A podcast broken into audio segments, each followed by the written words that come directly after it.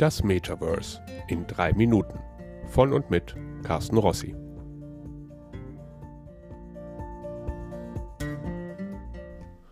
Im Moment werde ich gerne mal gefragt, warum das mit dem Metaverse im Moment plötzlich so wichtig ist. Was denn Mark Zuckerberg vielleicht damit zu tun habe. Die Antwort, die ich darauf gebe, ist ein bisschen länglich, aber im Prinzip ziemlich einfach.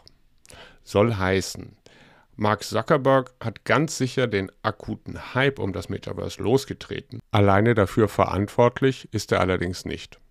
Denn Meta ist vielleicht ein ziemlich großer Konzern, ähm, allerdings mussten da schon noch ein paar andere Player mit dazukommen, damit das Thema eine solche Bedeutung erlangt. Es gibt eine ganze Reihe sehr großer Unternehmen, die zeitgleich auf dieselbe Karte setzen, auch wenn sie vielleicht nicht so laut sind wie Mark Zuckerberg mit Facebook.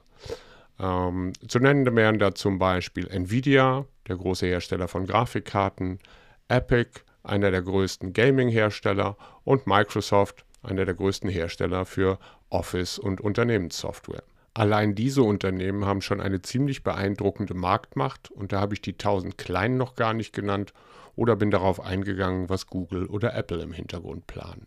Aber selbst diese Unternehmen hätten sich wahrscheinlich nicht aus ihrer Ecke getraut, wenn wir in letzter Zeit nicht so große Fortschritte in allen möglichen technologischen Komponenten gemacht hätten. Das fängt an bei immer schnelleren Netzwerken, Stichwort 5G, geht über bessere Game Engines bei Unity und Unreal und wesentlich verbesserte Grafikchips bis hin zu den Optimierungen bei der Hardware, die wir kennen, also zum Beispiel bei den Brillen, die Pico 4 oder die MetaQuest Pro. All das zusammengenommen ergibt schon eine ziemlich kritische Masse an Innovationen und Geld, die das Thema vor sich hertreiben.